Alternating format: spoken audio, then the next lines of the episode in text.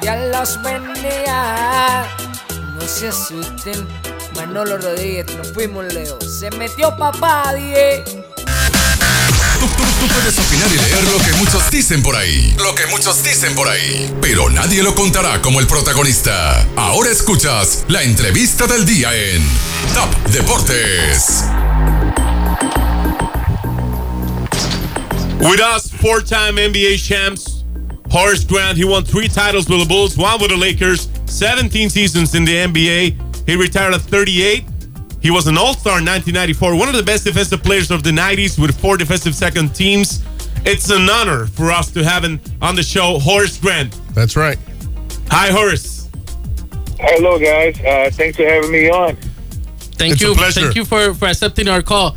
Horace, you played with a lot of um, great basketball players like Michael Jordan, Shaquille O'Neal, Penny Hardaway, Kobe Bryant, Karl Malone, Scottie Pippen, within others players, you know, that, that you did play. What's the difference that you can tell us between your your era of the NBA and this era of this of this um, NBA?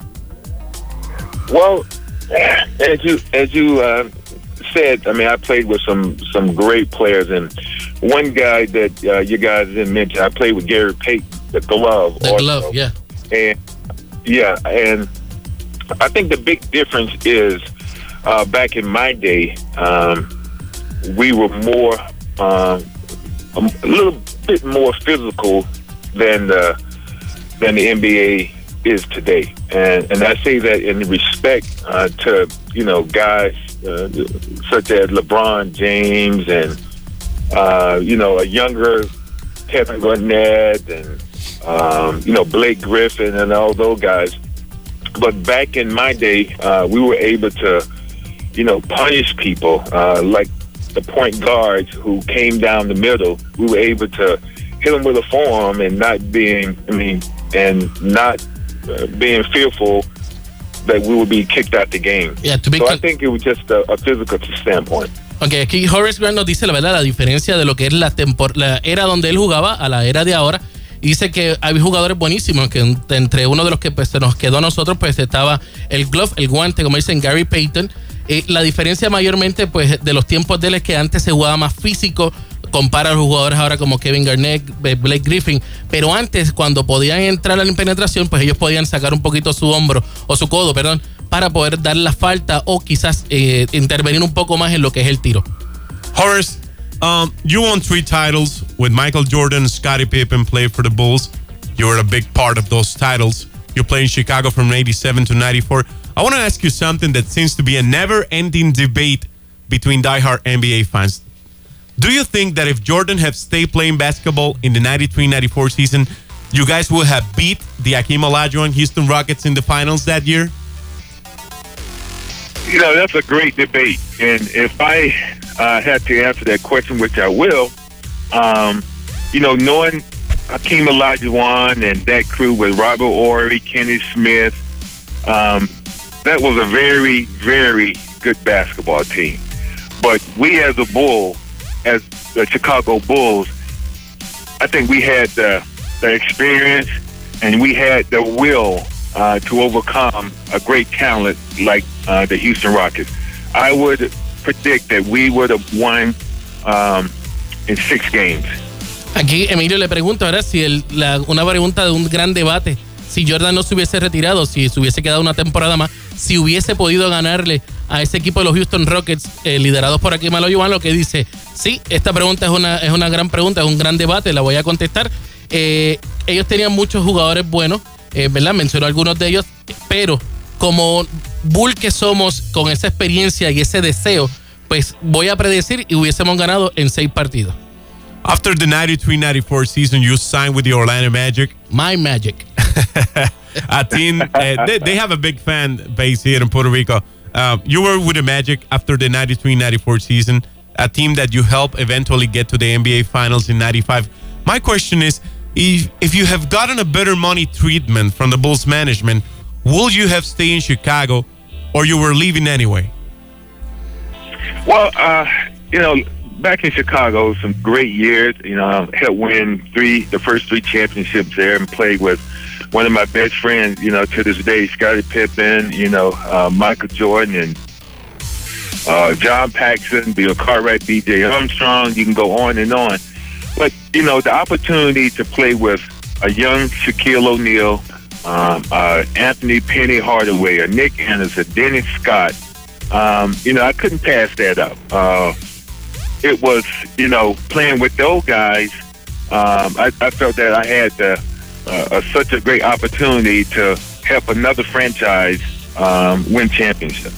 En este caso, Emilio le pregunta si en el momento dado que decidió firmar con los Orlando Magic, si él hubiese, si el dinero estuviese ahí, si él hubiese firmado mejor con los Chicago Bulls y dice que pues mira, ahí tenía sus mejores amigos como lo es Corey Pippen, John Paxson, entre otros de los jugadores que dice, pero que él vio la oportunidad de jugar con los Orlando Magic que tenían los jóvenes talentos como Shaquille O'Neal, Penny Hardaway, Nick Anderson y otros jugadores y que él no podía dejar pasar esa oportunidad. Les recordamos, estamos hablando en vivo desde eh, la vía telefónica con Horace Grant, exjugador de la NBA. Horace, there's a great debate right now going on between Michael Jordan and Stephen Curry. The basketball, you know, the way they play, they can't, that nobody can guard them. You played with one of the best of the NBA. Right now, the best player in the NBA. We can take LeBron James, okay, but right now don't MVP. Take, don't take LeBron out, man. What, what's up? MVP wise, MVP wise, we're saying right now the best player, maybe a contender to be again a back-to-back MVP player, Stephen Curry. What do you see that are so similarity? The, the similarities that you see on both of the of the players. You mean Michael Jordan Yeah. and, And Stephen Curry? Yeah, what do you see that are al- alike, uh, the same? uh, each night they go out and they believe that nobody can stop them, and that's the attitude you have to have to have in terms of being that team leader, um, being that that ultimate player, the best player on the floor, the best player um, in the NBA. Um, and I say that in respect to, of course, LeBron James, who, you know, is, I think, the best player in the in the world. But saying the similarities of a Michael Jordan and Stephen uh, Steph Curry, back in my day, you were able to hand check, and uh, I mean, Michael still averaged thirty points with all the the physicalness of the Detroit Pistons and the New York Knicks. Um, and today, you know, you have to, uh, you know, say, you know, Steph has uh, a more, you know, a more more options of, you know, guys can't touch him. But that's that doesn't take away from how hard that young man works um, on the off season uh, to be one of the best players in the NBA. Aquí le hice la pregunta a Horace sobre lo que es la comparación que se está llevando, el debate que se está llevando entre Horace, entre, perdón, Michael Jordan y Stephen Curry, lo que dice, todas las noches estos dos jugadores salen y creen que pueden dominar la NBA y que nadie los puede detener. Ser un líder de equipo los ayuda muchísimo a mejorar, ¿verdad? Eh, y que creen que puede ser el mejor jugador del NBA. Él menciona que LeBron James es el mejor jugador del mundo del NBA, pero que sin quitarle ningún mérito a lo que es LeBron James, antes tú podías chequear, o sea, defender un poquito más físicamente con los equipos como Detroit Pistons, pero ahora mismo, hoy día, a Stephen Curry tiene muchas más opciones para poder guardiar lo que es diferencia de lo que, para poder anotar, perdón, a diferencia de lo que tenía Michael Jordan. Horace, uh, I'm gonna ask you this question. He loves you already because you said no, that I, I- I James. was I was a big fan. I was a big fan of Horace Grant because he was a very intelligent man on court. He was a leader. Everybody talks about Pippen and Jordan, but he was a big leader from that team. Um, you were a very physical guy. Who was the NBA player you hated most? The one you did not like to play against? that I did not like to play against. Oh wow! You know, we talk about you know back in my days when guys used to file their fingernails just to scratch you when you uh, before you uh, went out on the floor. Um, the one person I really dislike uh, because I knew he was going to try to hurt you, and that was Bill Laimbeer. But saying that, the one that I didn't uh, want to play against every single night would be my friend and my mentor, Charles Oakley. Okay. Man, Charles Oakley um, taught me a lot in the first the the first year when I was in uh, with the Bulls. He taught me never to complain, and you go out there and you try to beat your opponent head in, and uh, in a fair way. And um, uh, there's one guy. Each time I played against him, I would have to go home and soak my almost my entire body in ice. those those were big battles against the Knicks and, and against the Pistons. So you must be right, man. Yes.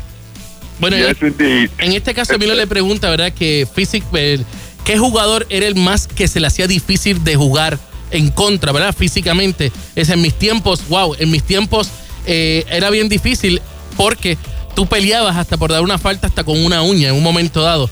Eh, no me gustaba como, eh. Jugar en contra de Bill Lambier. Bill Lambier, exacto.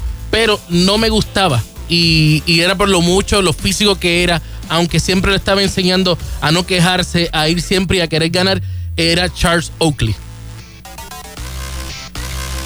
How is your relationship right now with your ex Bulls teammates? Do you talk to them? Do you make barbecues?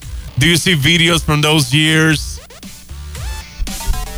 Well, I, I mean, I'm still close with uh, um, every last one of my teammates. Um, you know, Scotty, of course, MJ. You know, I, he's sending me uh, sneakers uh, for uh, charities that I, I'm involved with here in California.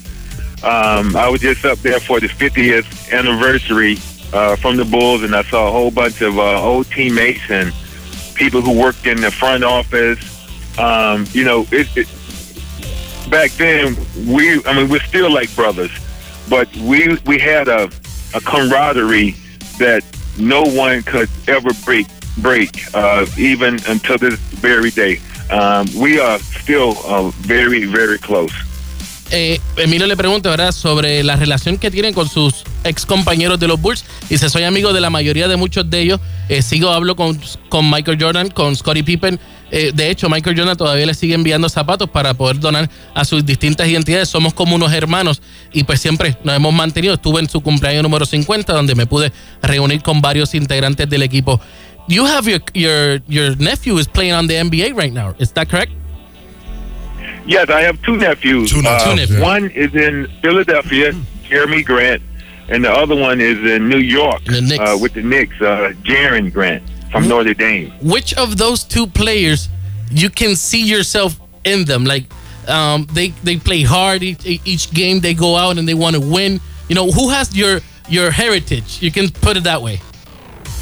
Well, I, I, I think they both have a, a little bit of me uh, in them uh, in terms of. I look at the one in New York, Jerian, uh, how tough he is, and uh, he doesn't back down from any challenge at all, and he's going to work hard. And I see the one, Jerami, in Philadelphia with the 76ers. I see him, uh, uh, you know, more athletic, um, high jumping, high flying, and um, he still needs to put some work into uh, hitting that 15 to 17 foot jump shot. Ok, en este caso le pregunté sobre sus dos sobrinos que están jugando el NBA con los 76ers, al igual que con los Knicks, y nos menciona que pues de los dos el más que se parece a él es Garen de los Knicks, porque tiene lo fuerte, ¿verdad? Que, que, que se parece a él y que no se quita. En el caso de Jeremy, pues dice que está con los 76ers, pues es más atlético, es más saltarín, pero necesita trabajar un poquito más en lo que son sus tiros de los 15 pies. Horace, how important was Phil Jackson for your career? Phil Jackson uh, was vital for my career. Um, he was a coach and a teacher that um, understood your personality, and he catered to your personality just as long as it was in the confines of you being the best teammate you can possibly be. Um, you know, whenever um, I was down uh, about a game, he would come to me and say something in the in the sense of there's always another game tomorrow. He will always say things like that just uh, to lift me up and motivate me to put that bad game behind me. So I say Phil Jackson, um, a friend, a mentor, and the best coach I have ever played under. Bueno, Emilio le pregunta sobre su relación, que cómo él puede describir a Phil Jackson dice que fue su mentor, ¿verdad? Phil, eh, Phil Jackson para él fue eh, un mentor, un amigo, el mejor dirigente que él ha tenido, que él, él lo, ve- lo veía más allá, ¿verdad? De lo que era lo que es el dirigente. Él, buscaba las personalidades de estos jugadores. Cuando se esforzaban, aunque perdieran, le decían, no se preocupen, mañana también hay otro juego, mañana hay otro día. Así que, pues, eso para él es eh, viene siendo eh, Phil Jackson. Horace, we really appreciate you being with us, taking your time. We, Okay, we hope, to, see, you in Puerto Rico, Yeah. man. You have a lot of fans here. Oh, I, I can't wait to uh, uh, whenever I have the opportunity to come down in Puerto Rico and uh, and have some fun. Okay, thank you, thank you a lot for being with us. That was Horace Grant en vivo That's right. God bless you, desde. California. Nosotros no nos da el tiempo para más, pero regresamos mañana